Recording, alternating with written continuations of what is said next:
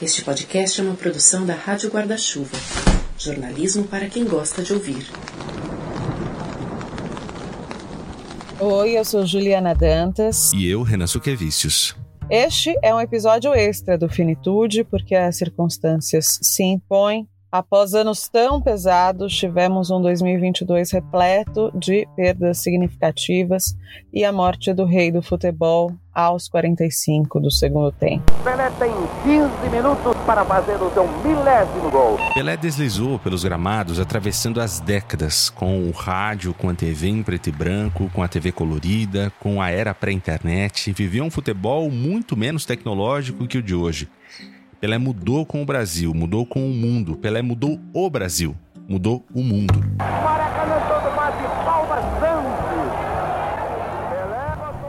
Não há resumo possível, é tudo grande, tudo enorme. Pelé se escreve em maiúsculo e é superlativo. Gostando-se ou não de futebol, não há hipótese de ser um brasileiro que não foi impactado por Pelé, até mesmo sem saber. Trata-se de um dos pilares em que a nossa identidade nacional foi erguida. E é por isso que agora vivemos um luto coletivo.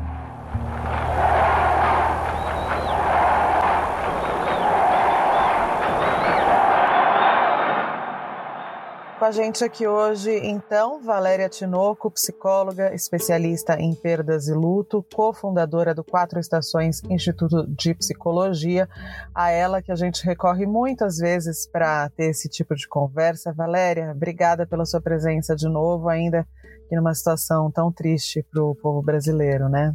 É verdade, Juliana. Obrigada, Juliana. Obrigada, Renan. É sempre uma honra estar aqui no Finitude. Leandro Amin é jornalista, fundador da Central 3 e um viciado em futebol? Acho que dá para chamar assim, é, embora o vício em futebol é, é, não seja é, como quase todos os vícios são, né? É um, não é algo destrutivo, né? É, é claro, é destrutivo por um, por um aspecto social, né? Deixo de fazer muita coisa porque estou vendo o jogo. Uh, mas é algo também que me constitui e que me faz muito bem inclusive na hora de se despedir de grandes ícones, grandes ídolos, pessoas que coloriram a minha vida. É, nessa hora eu vejo que é um vício é, muito mais positivo do que negativo.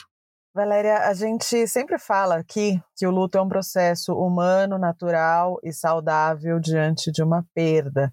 E é individual, uma impressão digital, né? Esse processo tende a ser mais socialmente aceitável quando é de alguém da família ou um amigo muito próximo, um processo muito explícito ali de por que há uma dor. E menos aceitável quando é um famoso, aquela pessoa que a gente nunca viu pessoalmente, com quem a gente não tinha uma relação próxima. Como é que é essa sensação de luto coletivo e como é que a gente pode trabalhar para se autorizar a sentir tudo isso que vem com a morte de alguém do calibre do Pelé? Eu acho que é importante a gente entender é, o que, que é o, o, luto coletivo, né? Porque dentro do luto coletivo a gente tem uma vivência que é sim coletiva, mas a gente também tem uma vivência individual, né? Talvez para algumas pessoas uh, elas sentem, sintam que não dá para comparar a perda de um ente querido com a perda de alguém que era muito conhecido por uhum. ela, mas que ela não tinha uma relação tão próxima, né? Acontece que tem algumas pessoas que têm uma relação é, individual com alguém famoso, ainda que não conviva com essa pessoa, que nunca nem tenha visto essa pessoa, mas essa, uh, esse ídolo, por exemplo, tem uma função na vida dela, esteve presente uh, em vários momentos, é, significou momentos de alegria, Uh, se era um cantor, por exemplo, pode ter embalado aí vários momentos da vida importantes. Então, uh, a morte de alguém, ainda que eu não tenha uma relação uh, de proximidade cotidiana, diária, uma convivência diária com ela, ela ainda assim pode causar um impacto individual, né, que vai variar de pessoa para pessoa eu acho que de um modo geral, aí a gente tem uma coisa do coletivo. Então, a perda, como a perda do Pelé, ela traz para todos nós, e eu diria que a grande maioria das pessoas vivas, né, no mundo, né, traz uma sensação de estranhamento porque a gente não se conhece nesse mundo sem a existência do Pelé e de algumas outras figuras. Né? Então, a gente pensar, puxa, ele não está mais aqui e agora é, né, isso muda algo, uh, e a gente fica impactado de pensar que tem alguém que conviveu durante toda a nossa vida, conviveu também com a gente e agora não está mais.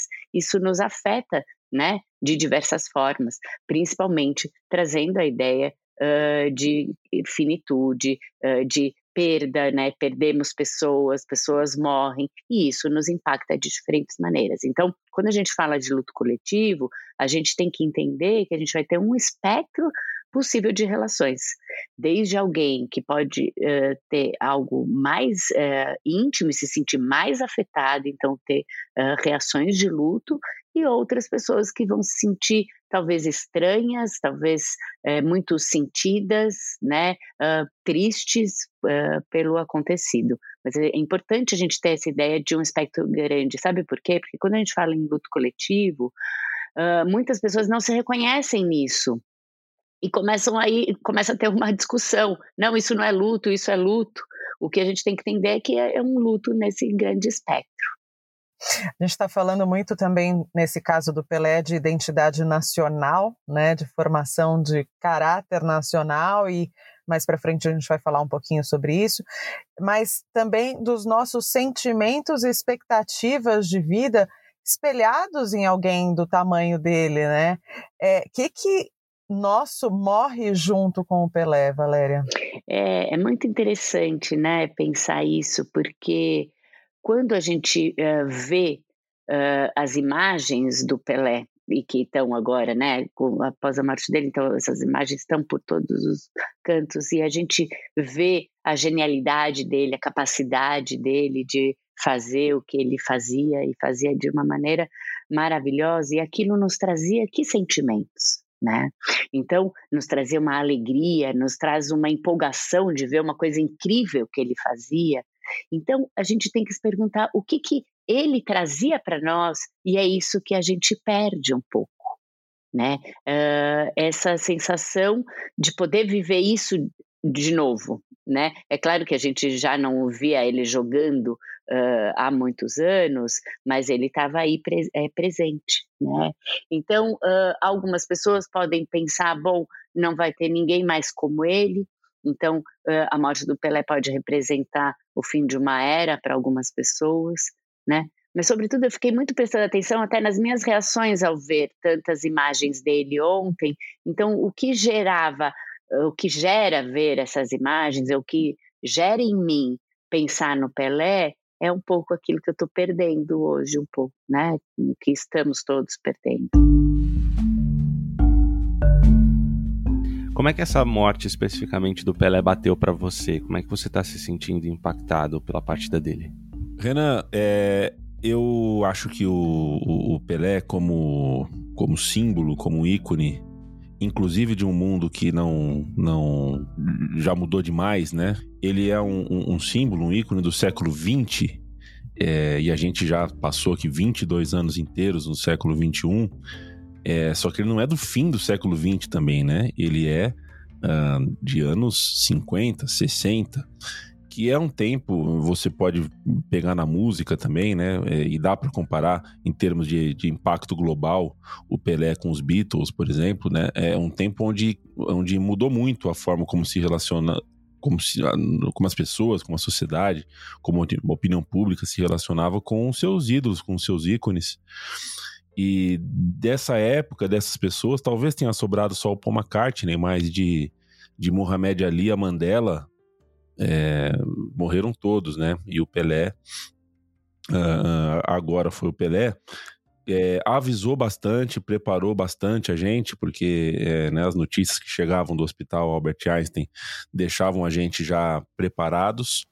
É, parte o coração, e eu vou te falar, o, Renan, certa vez eu ouvi a minha mãe falar para mim que que hum. ela sempre teve muito, muito medo de morrer, muita pena de morrer, né? É, mas que ao mesmo tempo, uhum. é, isso com o passar do tempo foi diminuindo para ela, porque o mundo dela foi morrendo antes dela. Então ela olha para o mundo hoje e fala: Mas é, tudo bem, é uma pena morrer, mas o mundo que eu. Né, o mundo onde eu me constituí, onde eu vivi, também já, já tá indo embora, vou ficar por quê? É, eu achei um, né, achei um pouco forte da parte dela, um pouco pesado até para um filho ouvir. É, mas o Pelé, de alguma forma, inaugura isso dentro de mim. É, é, porque, enfim, é, eu já me despedi do Maradona, e o Maradona foi um ídolo que eu vi jogar, né? Um pouquinho, né? Porque sou nascido no começo dos anos 80, Pelé, o Maradona eu vi jogar, tem uma tatuagem do Maradona, mas vivi uhum. intensamente. Uhum. O Pelé é algo muito mais idílico na minha cabeça, muito mais, né, tem, tem uma tinta muito mais uh, muito mais embaçada, muito mais turva, mas ao mesmo tempo muito mais eu posso fazer o que eu quiser com ela, então ela me é, ela é, me, me, me causa uma coisa muito mais de conto de fadas do que de algo que eu possa testemunhar e documentar. É, e a despedida do Pelé bate um pouco assim comigo. É como se uh, o mundo que me constituiu tivesse insistindo em começar a ir embora. Isso vai me preparando para quando uh, for a minha vez de ser velhinho e falar o que a minha mãe falou para mim um dia.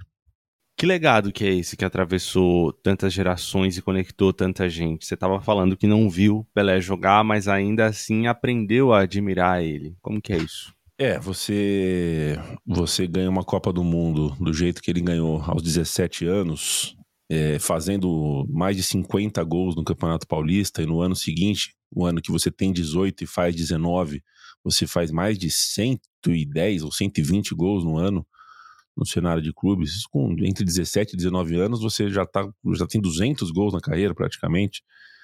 É, e na Copa de 58, não é que o mundo não conhecia o Pelé, né? É, o, é, jogadores do Rio de Janeiro, jogadores que atuavam por clubes de fora de São Paulo, estavam tendo sua primeira experiência de Pelé. Era, né, era um outro mundo, né, um outro futebol, você não tinha transmissão. E a seleção era basicamente formada entre jogadores que atuavam em São Paulo e no Rio, e nem os cariocas uh, tinham passado pela experiência Pelé. Só que o Pelé invade os anos 60 uh, ah, como talvez a primeira figura realmente global do, do, do, futebol, né? Ele é, ele é realmente uma figura que, né, assim, o, Renan, a, a, quem é o número um das paradas musicais ou da parada artística da China, a gente continua sem saber e, ele, e eles também não sabem qual é o nosso, né? Uhum. É, continuam sendo dois mundos, o Oriente e o Ocidente, as barreiras idiomáticas, as barreiras culturais continuam, ainda existem no mundo pop, no mundo cultural. É, só que o Pelé conseguiu, como, como raras vezes a gente viu, romper tudo isso, né? Quando a gente fala sobre é, e quantas vezes a gente não ouviu enquanto crescia essa coisa do, pô, se acontecer, você for preso na Índia, fala fala que é do Brasil que o cara te uhum. responde Pelé. Né? o Pelé representou é, uma quebra de uma queda de, de, paradigmas culturais quando a cultura era ele mesmo, né? É, é, a cultura do, do, do, do, brasileiro fora do Brasil passava um pouco pelo jeito como Pelé anda, corre, salta, soca o ar. Então, é, eu acho que, que, se despedir do Pelé é de alguma forma se despedir de um, de um cacuete que pode ser que a gente não tenha, certamente a gente não tem a diferença entre, entre cada pessoa, cada indivíduo é um, mas no imaginário do planeta, eu acho que todos nós, né, é, é uma pessoa uh, que não parou muito tempo a pensar sobre o que é e como é o Brasil nos anos 70, 80, 90, é, capaz de pensar que tanto eu, Leandro, quanto você, Renan, quanto, quanto a, a Ju, é, se comportam exatamente como o Pelé, dão socos no ar no café da manhã, correm do, do mesmo jeito que ele e, e tem a mesmo, o mesmo tom de voz, o mesmo timbre, enfim, acho que o Pelé, então, ele conseguiu, é, ele conseguiu num tempo onde isso não era tão simples, é, na verdade era muito difícil, mas ao mesmo tempo num tempo, numa época em que é, aumentou a, a, a, escala global das coisas, né? É, eu dou o exemplo de novo dos Beatles, né? Os Beatles conseguiram causar isso no planeta e o Pelé, né, esportivamente também. É, ele foi o cara que melhor conseguiu ler também, melhor entender a sua época para se tornar uh, um, um, um ícone também publicitário, um ícone também carismático, um ícone também capaz de falar sobre sobre sobre questões de costumes, né? Então é, a gente está muito acostumado a, a, ver nossos ídolos é, no Brasil, né? Os ídolos dessa época são muito protegidos, são muito, são muito, são muito defendidos, né? E uhum. muitas vezes a gente, né? Eu vou dar um exemplo para você do Roberto Carlos, né? Eu sei, o, eu sei o picolé preferido do Roberto Carlos, eu sei que o Roberto Carlos não gosta de marrom, mas eu não sei muito bem o que, que o Roberto Carlos pensa de um monte de coisa que eu gostaria de saber. Uhum. É, e o Pelé passou um pouco por isso, mas é, durante a carreira dele, o pós-carreira ali, foi impossível não saber, não querer saber e não especular e não expor o Pelé a todo tipo de escrutínio. E isso acho que é um, que é um, um, um, um, referencial do quão grande ele foi. Foi impossível não, não, não colocar o Pelé em qualquer pauta. Né? É, uva passa no Panetone ou não uva uhum. passa no Panetone? Vamos saber o que o Pelé pensa. Né? Uhum. O Pelé se tornou é, é, essa pessoa sem, sem que não tinha fronteira esportiva para ele. Ele participou uhum. de tudo que envolvia Brasil. Sim. Do ponto de vista dos vínculos, quando morre o Pelé, também vem à tona para muita gente uma série de lembranças dessas conexões com figuras importantes da nossa vida pessoal, né? Lembrar de uma mãe, de um pai, de um avô, uma irmã que já se foi, com quem a gente tinha essa troca. Então, a gente sente uma espécie de luto dobrado, talvez? É, aí é, é bem interessante isso, porque é, eu acho que nos pega é, também de diferentes formas. Então, sempre que tem a morte de alguém, eu posso me lembrar das minhas outras perdas, dos meus outros lutos, e isso pode ter uma maior proximidade ou não, a depender do que eu estou vivendo ou que eu já vivi também tem isso. Então, uh, todos aqueles que têm seus entes queridos doentes de câncer nesse momento, uh, de um câncer do tipo do Pelé, vão ficar ainda mais mexidos e mais próximos né, dessa experiência, mais afetados né? Ou, e todas as pessoas que têm uh, os seus pais ou seus avós idosos com idade próxima a, do, né, daquele que faleceu, uh, também vão se sentir mais afetados. Então, toda vez que acontece uma morte pública Uh, com uma história que se assemelha de alguma forma à minha história, eu vou essa finitude chega mais perto né, a possibilidade de perda, ela bate, né, na minha porta e me avisa, ó, oh, isso aqui existe, aconteceu ali, pode acontecer com você também, né? Então eu acho que essa, essas experiências coletivas, elas sempre vão nos trazer essa proximidade com a finitude e ainda mais para aquelas pessoas que têm na sua própria história algo de semelhante na história daquele que morreu seja pela idade, pela proximidade, pela vivência, pelo tipo de perda, né, como a pessoa morreu, uhum. etc.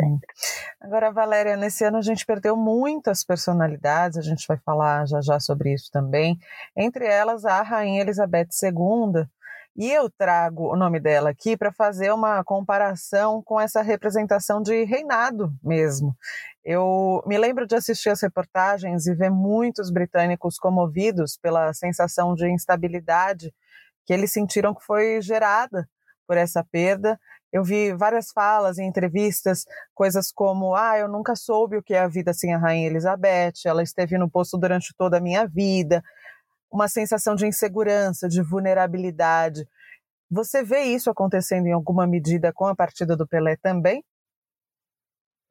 É, eu acho que sim. Aquilo que eu dizia no, no início, né? Quando a gente não se conhece no mundo, sem aquela pessoa é algo novo. A gente está né, no mundo sem aquela pessoa. Isso, né, mesmo que seja alguém que é, é muito distante de mim no cotidiano, essa pessoa, a depender do que ela representava para mim, é, vai trazer esse impacto do desconhecido, né? Então, talvez, né, a rainha Elizabeth ou a depender da pessoa famosa, conhecida, do impacto que ela tinha ali no dia a dia. Por exemplo, uma personalidade que está todos os dias na televisão, que apresenta um jornal todos os dias. Então, ela todos os dias entra na minha vida, na minha casa, de alguma forma. Então, essa presença maior na vida das pessoas, como eu imagino que, que a rainha, ela tinha esse lugar, né? Ela tinha, de alguma forma, uma presença na vida de todos os súditos dela, dos britânicos, enfim, eles uh, esperavam uma manifestação dela diante de qualquer assunto, esperavam a mensagem dela de Natal, de, né, esperavam a voz dela. Então, de repente, as pessoas se veem órfãs desse lugar que aquela pessoa representava, né? Talvez o Pelé, de um modo geral, uh, estivesse menos na vida das pessoas, mas talvez para algumas pessoas não. E tem uma outra questão que a gente que eu acho importante falar. O adoecimento do Pelé ficou, né, é, a, o Pelé a, e como ele estava nos últimos, nas últimas semanas, nos últimos meses, foi algo que entrou na vida de muita gente, porque tinha essa divulgação do estado de saúde dela, então mesmo pessoas que não estavam pensando nele há, sei lá, um ano atrás, não estavam com ele no dia a dia, nos últimos meses isso aconteceu. Então também a gente pode esperar esse impacto, porque uh, tem pessoas que ficaram acompanhando mesmo, né, diariamente. Então os filhos, né, postando o, como foi esse período no fim de vida dele, e isso acaba criando uma proximidade. Então toda vez que tem uma proximidade mesmo que ela seja, entre aspas, unilateral. Por exemplo, o Pelé não estava próximo de mim, mas eu podia estar próxima dele, uhum. acompanhando ele, por exemplo, uhum. né? Então, isso vai trazer um impacto para mim. E é algo que a gente sempre fala do luto antecipatório, né? Quando você já se quando você já vê a situação se desenhando e já começa a sentir tudo o que uma morte de fato vai vir a trazer ali na frente, né? Então, talvez essa fase realmente tenha reavivado memórias, as pessoas já tenham fuçado recortes de jornais, voltado a ver alguns documentários, se reconectado um pouco mais até com, com a figura do Pelé do que vinha conectada nos últimos meses, né? É interessante você trazer isso. É, eu concordo, e eu queria até só acrescentar que a gente né, acabou de viver um momento de futebol muito intenso, né, por conta da Copa do Mundo, e inclusive uh, a, o Pelé foi muito, foi trazido, então isso mundialmente, né, então teve lá uma né, projeção de imagem, de frases num, em estádios lotados, então eu acho que o mundo todo se conectou com ele nesse período de final de vida, né? Então, de alguma forma, acho que as pessoas estavam já mais próximas, isso traz um impacto maior do que talvez se não tivessem. Que se a gente não tivesse nenhuma informação sobre a saúde dele, ninguém tivesse sabendo, e a gente ficasse só sabendo agora que morreu, acho que seria um outro impacto. A ideia que a gente tem do Brasil, o país do futebol, essa ideia existe porque o Pelé existiu? Ô, ô Renan, quando eu era criança, eu nasci no começo dos anos 80, é, era difícil gostar do Pelé. Porque o Pelé tinha um envolvimento com comentário de futebol, né? Ele fazia parte da transmissão de Copa do Mundo com o Galvão Bueno tal. E naquela época o Galvão Bueno era muito criticado, né? Em casa, as pessoas não gostavam da transmissão da Globo, tinha que ser contra. E o Pelé era tido como um cara inconveniente da transmissão tal. As pessoas desrespeitavam o Pelé. E aí o Pelé também era desrespeitado porque participou de um, de um ministério, né, um ministério do esporte, ele fez um cargo extraordinário no Ministério do Esporte, e aí, enfim, é, de cacete e planeta, a charge de jornal batia no Pelé. É, e aí o Pelé tinha um, teve um namoro com a Xuxa que foi super alvo de deboche, as pessoas achavam estranho, as pessoas reclamavam, tinha até um elemento, um componente ali é, racista, né? negócio é esse de Pelé namorar a Xuxa? É, aí o Pelé teve um. Teve um, um, O filho dele foi jogar e todo mundo criticou, porque o Edinho, goleiro do Santos, só tava lá porque era filho do Pelé, que coisa feia. Aí o Pelé teve o caso com a, a filha não reconhecida, e todo mundo bateu. E tudo isso eu, pré-adolescente tudo isso acontecendo. O Pelé, para mim, era esse cara. Uhum. Só envolvido em ideia errada, em ideia que todo mundo discutia, reclamava, debochava. Eu demorei um pouco para entender. Né? Eu só fui, só fui captar o tamanho do Pelé depois que a gente vai ficando adulto e vai, né, e, e, o, o, nosso pensar, né, a gente olha o mundo com um pouquinho mais de autonomia e um pouquinho de mais de maturidade para entender o que a gente não viu. E aí que eu fui entender o Pelé só só mais adulto.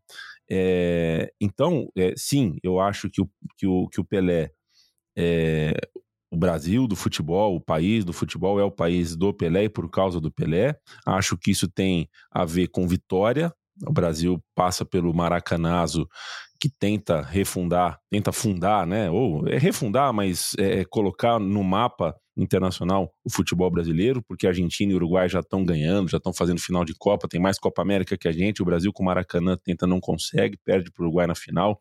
Em 54 é pouco falado, mas a Copa de 54 o Brasil causa uh, horror porque não só perde para a Hungria, mas proporciona um dos maiores quebra-pau quebra da história da Copa do Mundo, coisa de garrafa quebrada na cabeça dos outros, chutar a gente no chão. O Brasil mostra um descontrole, um destempero, uma falta de, de, de, de, de espírito, né, de espírito esportivo, futebolístico. O Brasil não sabe perder, né, não sabe perder em 50, não sabe perder em 54, mas aí aprende a ganhar em 58 com Uh, não só o Pelé, claro, você tinha a elegância do Didi, o desajuste ali, a, o, o quão improvável era um, uma pessoa, um indivíduo como Garrincha.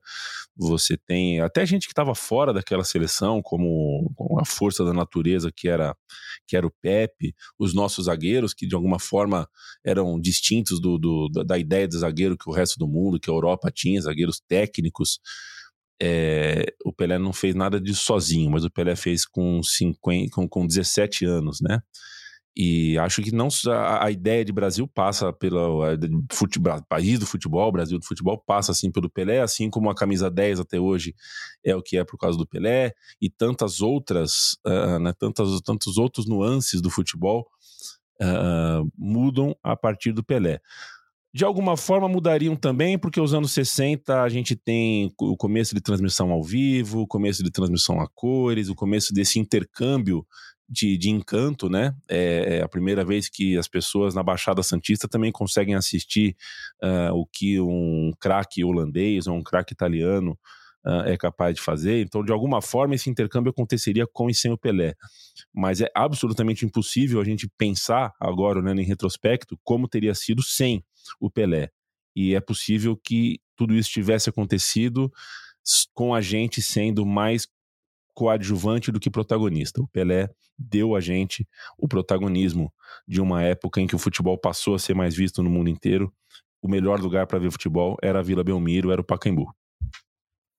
É interessante você dizer isso, né? Porque é, a gente falava da construção da identidade nacional e ele é um pilar que agora de alguma maneira se quebra, embora eterno e imortal, né, com, com, sua majestade, mas é um pilar que se quebra e é isso de a gente passar a conhecer um mundo sem o Pelé. Quando eu nasci, o Pelé já estava lá, ele já era ele faz tempo, né? Então, é, a, a primeira Copa de que eu me lembro é, com clareza é a de 94, ele já estava comentando ao lado do, do, do Galvão, né? Então, é, quando eu nasci ele já estava lá. então, e eu nem sou a pessoa mais afeita ao futebol, mas é, isso independe, né? Eu acho que essas manifestações que a gente viu aí ao redor do mundo e na Copa, ela nos lembra um Brasil mais esperançoso, ela nos lembra um Brasil mais reconhecido, um Brasil mais engrandecido. E aí a gente está falando muito de soft power, né? Essa influência indireta de comportamento é, de um país diante do mundo. E eu queria te perguntar justamente sobre essa construção de identidade de um país e da quebra desse vínculo agora.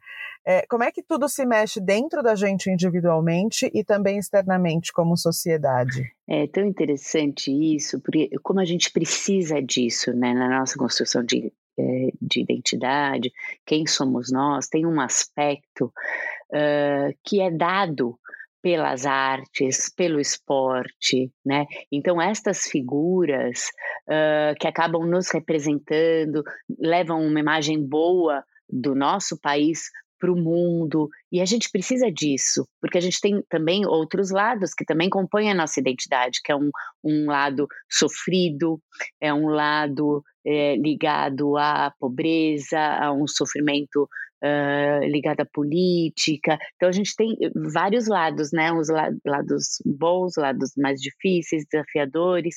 E, e essas figuras, e aí até aproveitando falando dessas outras figuras importantes que morreram aqui no país, né, teve no mundo todo, mas no país a gente perdeu figuras importantes que nos traziam essa parte nossa que é tão é, necessária para nossa para quem somos nós, né? Qual é a nossa imagem e para a gente mesmo é para dentro e para fora né? Como os outros nos veem como brasileiros e como a gente mesmo se vê. Então esse aspecto que o esporte nos traz, essas competições, as vitórias, assim como também os atores, atrizes, cantores, né, nos trazem é, esse lado mais do, do prazer, do divertimento, do uso fruto da vida, da alegria né? Então são aspectos que precisamos em nós e às vezes esses aspectos nos é dado ou tomamos emprestado uh, destas figuras, não é? Então realmente é uma perda de uma parte importante de cada um de nós. Uhum. Bom, Pelé estava com 82 anos, era sabido que ele estava doente, ele esteve internado por um mês exatinho até a morte de alguma maneira, isso pode amenizar a nossa dor ou é uma afirmação incorreta sobre o luto?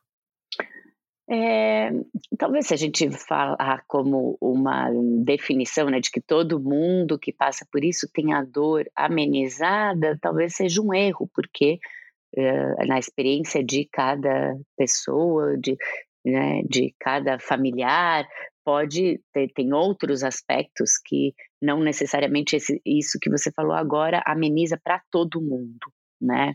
Mas de um modo geral, uh, a gente, se a gente pensa em alguém que viveu uma vida com muito sentido, com, viveu uh, fazendo uma coisa que gostava muito, teve sucesso, aproveitou, né? Então uh, tem, né, superou aí a expectativa de vida né, morreu então mais tarde do que muitas outras pessoas morrem. É, isso pode trazer algum conforto, que a gente tem que diferenciar que não significa não trazer tristeza, então que não traz dor. Né? Pode trazer dor, mesmo quando a gente está conformado, que a gente aceita, é uma realidade, a gente, né, todo mundo estava esperando. Então, isso não significa que a gente pode aceitar e ainda assim sentir dor. A gente pode ficar até resignado e ainda assim uh, ter um sofrimento. Então, não são coisas excludentes, né? A aceitação não tem a ver com, uh, então, não sentir dor. Se eu aceito, então tá tudo bem, tá tudo resolvido. Não tem a ver com isso. Eu aceito porque ele, né? Estava doente, eu entendo o que aconteceu, é, ele viveu muito tempo, uh, mas eu sinto, vou sentir a falta dele igualmente, né? Então, isso para perdas de entes queridos, eh, de um modo geral, nessa situação. Agora, é, se a gente pensar, ah, é, traz um conforto comparado a uma morte tão jovem, traz esse conforto, né? As próprias pessoas que perdem alguém elas que podem falar, né? Então a gente não vai falar por elas. Então, e elas falam, né? Uh, é, que é diferente quando elas a perda de alguém muito jovem e que não viveu tudo que tinha para viver, deixou um monte de coisa em aberto, deixou uh, crianças para criar, por exemplo, traz um impacto muito maior, né? Do que uhum. alguém que você sente. O que não significa uma dor maior. É, né? Não significa porque a gente não consegue comparar as dores. Uhum. A gente, às vezes, é muito interessante, uh, tem perdas, por exemplo, perda de pais uh, na infância. Então, crianças que perdem os pais. Isso é uma dor, ninguém uh, questiona essa dor. Né, de como é difícil passar por essa experiência. Agora, quando a gente tem adultos, e adultos já um, 50, 60 anos e que perdem os pais, e que é a ordem natural das coisas, mas a gente é, escuta destas pessoas que elas se sentem órfãs. E é uma palavra que a gente talvez até estranhe pensar que um adulto pode se sentir órfão, ou um adulto, já um idoso, porque né, as pessoas de 60 anos uhum. perdem os pais de 80, 85, e um idoso pode se sentir órfão também. Né? Lembrando que Pelé tem uma mãe de 100 anos, Exato, né? É. Que acaba de perder um é, filho. É, pois é. Uhum. É, a situação do, de saúde do Pelé se agravou consideravelmente bem perto do Natal e ele veio a falecer na semana entre o Natal e o Réveillon. É uma fase que já deixa a gente um pouco mais sensível, um pouco mais cansado. Como é que é isso de mortes que acontecem em datas especiais ou perto delas, hein? Pode ser um complicador para o luto? Pode ser sim, principalmente para os familiares. Aí a gente tem uh, duas questões. Tem o um momento presente, com isso que você falou, esse é um momento uh, normalmente que as pessoas uh, se reúnem, celebram, uh, estão sim, mais cansadas, então junta tudo isso e uma morte nesse momento uh, impede que essas datas, agora que são datas uh, festivas, sejam vividas dessa maneira. E tem uma outra questão que acho que vale a pena comentar, é que futuramente, como é que ficam essas vivências futuras, né? E aí às vezes é importante até uh, um trabalho uh, até psicológico para desassociar a data, uh, por exemplo, quando alguém morre no dia do Natal, às vezes tem uma morte importante no dia de um aniversário, né? Aí tem os, os anos que seguem, né? E essas datas vão continuar uh, coincidindo, né? Então tem o aniversário de morte junto com o Natal. Então, é, né, um, a primeira vez que isso, que as pessoas passam por isso é desafiadora e às vezes a gente encontra pessoas que ficam vivendo esses desafios por anos. Então, quando tem uma morte importante que é, aconteceu nestas datas, por anos estas datas ficam difíceis, né? E aí é importante a gente poder falar delas, viver né, dar espaço. Acho que talvez a grande questão seja porque fica tudo uma confusão, né, de, de emoções, de sentimentos, e nos anos que eh, subsequentes não há muito espaço para viver uma coisa e a outra coisa. Né? Normalmente, quando a gente, né, quando chegam casos assim no consultório, o nosso trabalho é justamente dar espaço para poder viver tudo poder viver e às vezes até mudando um pouco a data, se não dá para não dá para mudar a data de morte, dá para mudar a data de comemoração do Natal ou da festividade do encontro familiar ou do aniversário, né? É, acho que a grande dificuldade é viver é, emoções diferentes, propósitos diferentes numa data só. Uhum, né? uhum. Bom, eu sou neta de uma dona Rosalva que morreu no dia 24 de dezembro e filha de um seu Audálio que morreu no dia do aniversário do meu marido. Então, assim, a minha família ela se dedicou nesse aspecto, viu? Mas eu acho esse é todo um novo episódio que eu acho que a gente até pode fazer, né? Sobre como é, aliar esses tambéms, né? Deixar que eles existam e porque é o imponderável, né? São coisas que a gente não consegue controlar. E agora a gente vai falar um pouquinho sobre legado, né? Diga lá, Renan. É, eu vi um, um tweet das pessoas que foram se posicionando, né? Ana Moser, que foi anunciada como futura ministra do esporte, e o presidente eleito. E o Lula tweetou falando que, é, diferentemente de muitas pessoas mais jovens, ele tinha visto o Pelé jogar no Pacaembu e no Morumbi, ele disse. É, e ele relata ali, relatou no texto a emoção que foi ver esse cara em campo. Para a gente encerrar a conversa, é, eu queria perguntar para você qual o legado que o Pelé deixa para gente. É, eu vou colocar aqui uma coisa que me passa pela cabeça, e aí você diz se concorda ou não e o que, que você acredita que seja o legado dele. Mas hoje a gente cancela muito os nossos, mesmo os nossos ídolos, né? Todas as pessoas estão sujeitas a cancelamento quando elas não dão um check em todas as nossas expectativas.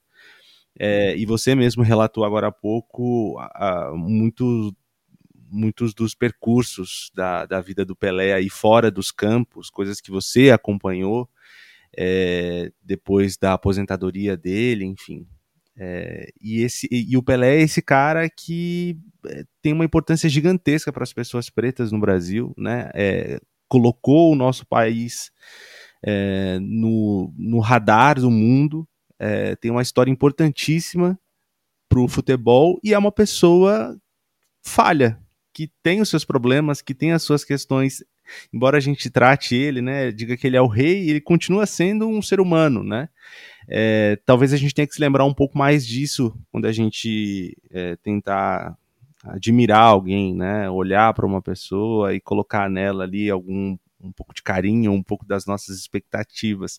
Eu enxergo um pouco isso assim quando eu vejo o Pelé, quando eu tento olhar para os meus ídolos também. O que, que você acha que é, essa passagem do Pelé pela Terra deixa para gente como legado, como um aprendizado, talvez, não sei. O Renan, eu, eu, como te disse, né, o Pelé da minha geração, bem distante do que foi o Pelé, olhando em retrospecto, mas o Pelé da minha geração foi o Maradona, né? E eu, em criança, o meu primeiro cachorro se chamava Maradona. É, eu me recordo do, de tirar o Maradona no álbum de figurinha, da, da euforia que senti. Eu sou canhoto, então quando pegava uma bola para jogar no quintal, eu era o Maradona. E eu tenho uma tatuagem do Maradona, eu tenho uma idolatria incrível pelo Maradona, mas nada disso aconteceu é, comigo sabendo que o Maradona coincidia comigo em várias pautas políticas e sociais. Eu gostava do Maradona por causa de futebol, por causa do encanto futebolístico. Eu não, não era capaz nem de entender as coisas sobre a rebeldia dele. Depois, né, uh, fui entender que toda a questão de vício, toda a dependência química dele coincidia com a forma como eu perdi o meu pai. E muitas das coisas que ele pensa para do, do mundo coincidem com o que eu penso. Isso foi uma sorte que eu dei. Foi uma sorte que eu dei. É, é, difícil você bater essa coincidência. O músico que eu mais gosto não coincide, uh, o escritor que eu mais gosto não coincide, o jogador de futebol coincidiu. É, e que problema tão grave é esse de não coincidir tudo, né? As coisas realmente não precisam, a gente não precisa ter uma cartela onde tudo precisa dar cheque para gente, uh, para gente para a gente prestar esse, esse tributo afetivo, né? É, é, não, não, não, vejo nem contradição e vejo até algo, vejo até uma forma muito saudável de, de lidar com isso. Eu torço para o Palmeiras e o meu time é cravejado de ídolos que eu idolatro e são muito diferentes uh, de como eu gostaria que fosse no meu mundo idealizado. Acho que o, que o Pelé, então, inclusive com, com as suas, enfim, as suas óbvias imperfeições, porque uh, não existe o, o indivíduo perfeito, é, foi muito feliz sem saber que estava sendo quando em várias entrevistas se tratou como Ellison, né? E não como Pelé. É, ele ajudou a gente a fazer essa distinção como pouquíssimos, né? É, a gente não tem como chamar o Paul McCartney por outro nome. Né? Quando a gente lê uma biografia dos Beatles e tá lá o, um Paul McCartney que que faz algo que você acha que deveria ser diferente, você não tem como falar, não, esse é o Edson, não o Pelé. Né? Não tem como. O Pelé ofereceu uh, eh, eh, para a gente meio que, que, não sei se foi algo planejado, mas acabou funcionando bem. Tem o Edson, tem o Pelé. O Edson chamar antes do nascimento e o nascimento desse Pelé é diferente do Edson Arantes. É claro que se emaranham, é claro que se cruzam, é claro que o Pelé só Uh, o, o, Pelé não entende a vida sem ser. Sem, o Edson não entende a vida sem ser Pelé e foi tudo muito cedo, né? Não, não tem como uh, um, um, um, o que foi o Edson não, não se emaranhar, não se misturar com quem foi o atleta, o jogador, a figura pública do Pelé. E o legado, eu não me sinto não me sinto, não, não sou habilitado para falar sobre o, o, o quanto o, o, Pelé deixa de legado. Primeiro, porque não estudei sobre o, o suficiente, segundo, porque sou branco, mas é, o quanto Pelé representou uh, para um Brasil negro, e não só para um Brasil negro, né? É só a, as histórias que chegam até é, a, a extrapolar a ideia, né? extrapolar o que a gente entende uhum. por lenda, né? Até essa história de que ele parou uma guerra uhum. na, na África, não foi bem assim, mas é curioso que essa lenda tenha vindo numa viagem do, do Santos à África. Né, porque uh, se ele não parou de fato uma guerra, não é exatamente essa a história, é o fato é que ele entregou muito muito amor, muita identificação e, uma, e um carinho especial a um continente que é uh, majoritariamente negro. Né? E o Pelé, é, é, é só você ver quantas manifestações de, de, figuras, personalidades públicas, pessoas do pensamento negro que, uh, ao contrário de, do que a gente ouviu muito ao longo da vida, uhum. eu ouvi muito ao longo da vida que o Pelé era um desnaturado da causa negra, é, mais que nada, o corpo do Pelé é, foi, foi uma bandeira, né? O corpo do Pelé foi, foi a, o corpo, a arte, uh, tudo que o Pelé tinha a oferecer como artista do, do, do, do, que ele se dedicou a fazer, que é o, que é o futebol, uh, de alguma forma falou com as pessoas e, assim como a pintura, ou como qualquer tipo de arte é política, Pelé fez política do jeito dele. Encheram o saco dele a vida inteira para falar de maneira mais sofisticada sobre o que foi a ditadura, o pós-ditadura, a luta por democracia. É, e muita gente pode dizer, pô, faltou ao Pelé falar um pouquinho melhor sobre isso. Mas aí a expectativa dos outros não demanda dele. O Pelé, isso ninguém pode negar. O Pelé sempre falou as coisas do ângulo e do tom uh, que ele conheceu, que ele sabe, e, e, o último documentário dele, apresentado pela Netflix, né, produzido pela Netflix, deixa isso bem claro. Ele responde sobre isso de um jeito bem claro. Ele fala sobre, sobre qualquer um desses temas. Ele fala sobre racismo, ele fala sobre ditadura, só que ele fala do jeito dele. O problema é que às vezes a gente quer que ele fale do nosso jeito, que ele fale as coisas que a gente quer ouvir. E o Pelé não é um cara que se omitiu. É um pouco injusto achar que ele se omitiu fora do campo. Esse é um legado que, que, que eu consigo enxergar e que eu acho que essa etapa da figura Pelé, na né, etapa póstuma, a etapa pós-luto, a etapa do Pelé depois da morte dele, vai vai vai ser generosa com a biografia dele, com o legado dele. A gente vai com, conseguir entender melhor uh, qual foi a participação do Pelé para o Brasil, para o Brasil negro, para as pessoas uh, né, para pro, os corpos em geral, uh, agora do que foi nos anos 80, 90, 2000, o tempo que eu passei de vida e vi o Pelé sob um escrutínio que cada vez mais eu percebo que era não só injusto, mas até um pouco cruel. E a mim, sempre muito bom conversar com você e ainda mais em oportunidades tão bonitas como essa de prestar uma homenagem e falar um pouco de uma figura tão importante quanto Pelé. Obrigado, viu, por ter conversado com Finitude. Sou um dos ouvintes uh, de todos os episódios do Finitude e estou passando por aquele momento curioso em que a gente uh, participa do negócio que assiste. Né? Como é que eu vou ouvir um negócio se eu ouço daquela inversão. É, mas é um prazer do, no, do tamanho do mundo. Não vou dizer um prazer do tamanho do Pelé, porque o Pelé é, virou uma régua, virou uma medida inquantificável, uhum. principalmente nesses últimos dias.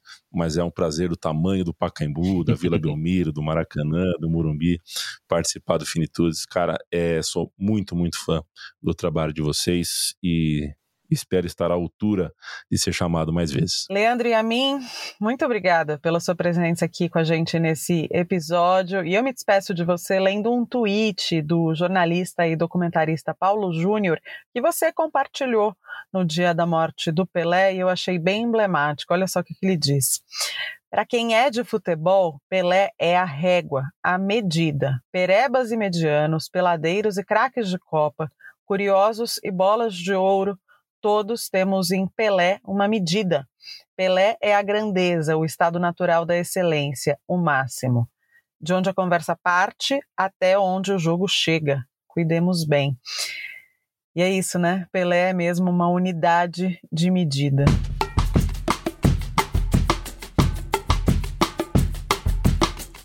Valéria Tinoco volta num próximo episódio que a gente vai publicar em breve por aqui. A gente continua falando sobre o Pelé, aí com foco no câncer, nos cuidados paliativos e um pouquinho também sobre as perdas de ídolos nossos que aconteceram no ano de 2022. Ativa as notificações aí no seu tocador de podcasts preferido e fica ligado para que a gente continue junto essa reflexão. Obrigada pela escuta até aqui e até lá. Esse episódio contou com um trilha adicional da Blue Dot Sessions e você ouviu pequenos trechos da transmissão de Vasco e Santos, de novembro de 69, do acervo da TV Cultura.